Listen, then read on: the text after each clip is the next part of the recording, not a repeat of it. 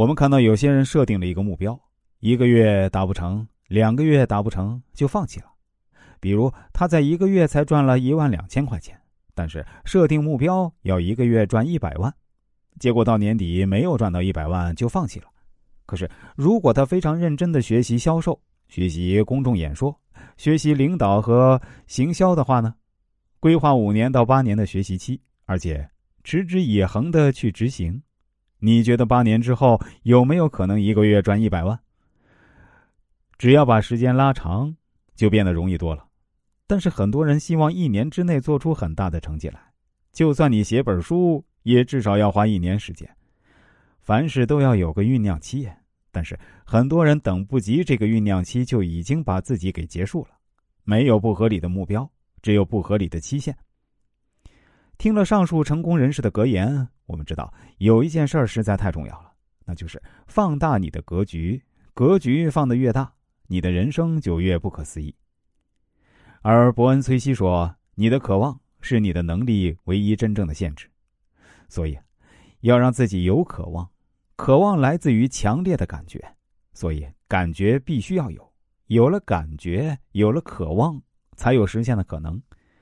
其实啊。这也就是知道悟道的过程。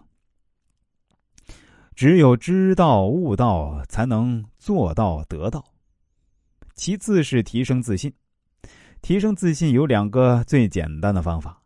第一个方法是我做到就有自信了。可问题是，很多人在做之前都没有自信，从来没有做什么事儿，根本不敢相信自己有办法完成。所以，第二个呢，要有足够的资讯量。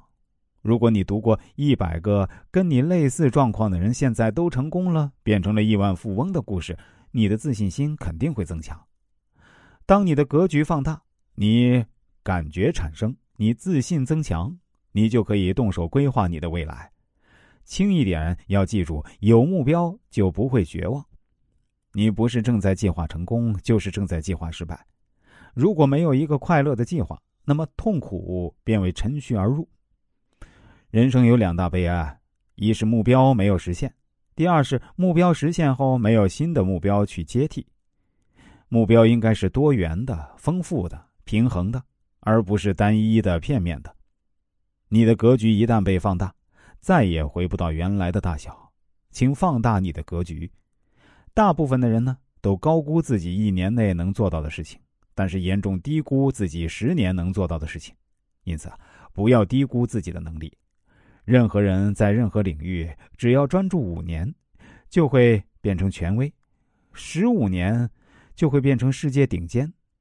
请小心写下你的目标，因为一不小心，它就会实现。你的目标一旦白纸黑字写下来，就会产生神奇的能量。